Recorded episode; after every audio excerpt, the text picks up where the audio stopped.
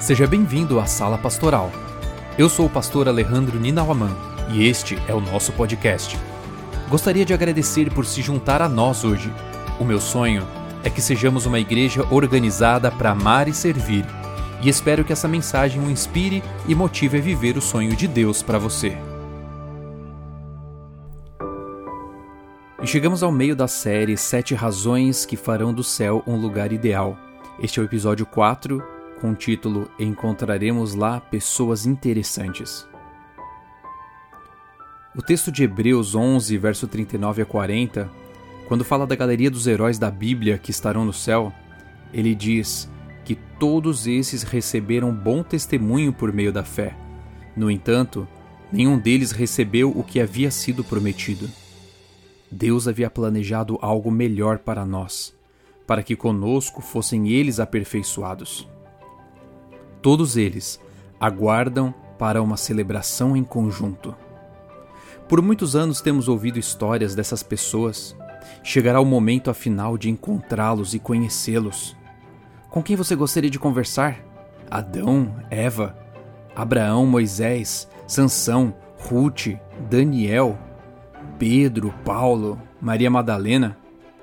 Você já pensou em conversar com Nabucodonosor, o velho rei ranzinza que afinal curvou a sua cabeça para entrar no reino que jamais terá fim?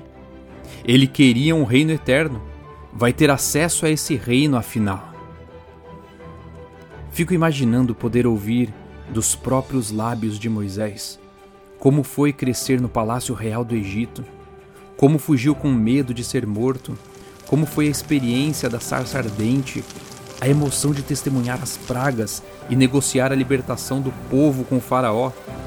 Liderar então o povo para fora do Egito e se deparar com um mar aberto em paredões de água. Presenciar o Sinai fumegando e relampejando. E então subir, ficar 40 dias na presença de Deus, receber as duas tábuas com a lei, ver o Senhor pelas costas testemunhar inúmeros milagres no deserto e afinal vislumbrar a terra prometida do alto da montanha, sem poder pisar lá.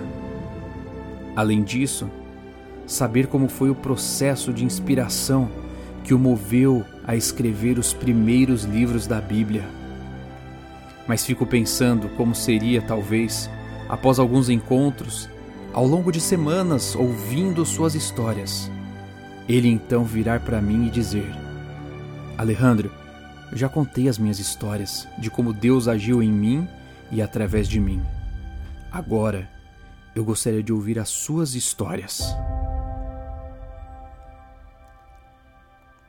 Depois de ouvir as histórias de seu personagem bíblico preferido, sendo contadas por ele próprio, quais histórias da sua vida você teria para compartilhar com ele?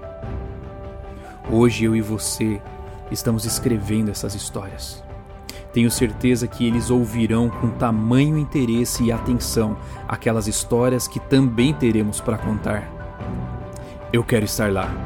Quero conhecer Moisés, João, Paulo, entre tantos outros.